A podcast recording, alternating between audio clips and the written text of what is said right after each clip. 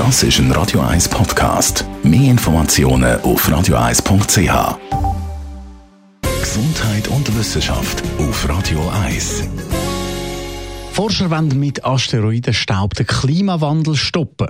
Vor 150 Millionen Jahren ist weit weg von der Erde zwischen Jupiter und Mars ein 150 Kilometer grosser Asteroid zermahlen worden.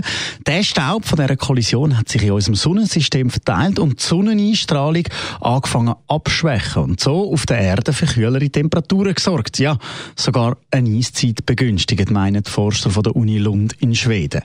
Die Eiszeit hat die Artenvielfalt auf der Erde massiv beflügelt und sagt neben Meteoriteneinschlag vor 66 Millionen Jahren, wo Dinos aussterben lassen hat, das zweite grosse astronomische Ereignis, wo konkret Einfluss auf das irdische Leben genommen hat.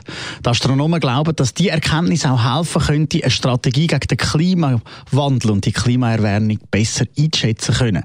Erste Modelle zeigen, dass man Asteroiden wie Satelliten um die Erde herum könnte platzieren, damit die kontinuierlich Staub abgeben und so das Sonnenlicht ein bisschen abschattet und durch das ein bisschen Kühlung geben dem Planet. Die Untersuchung vom Team rund um den Brigger Schmitz glauben, dass das könnte helfen zu beurteilen, ob so Modell wirklich eine realistische Lösung könnte sein gegen die Erderwärmung.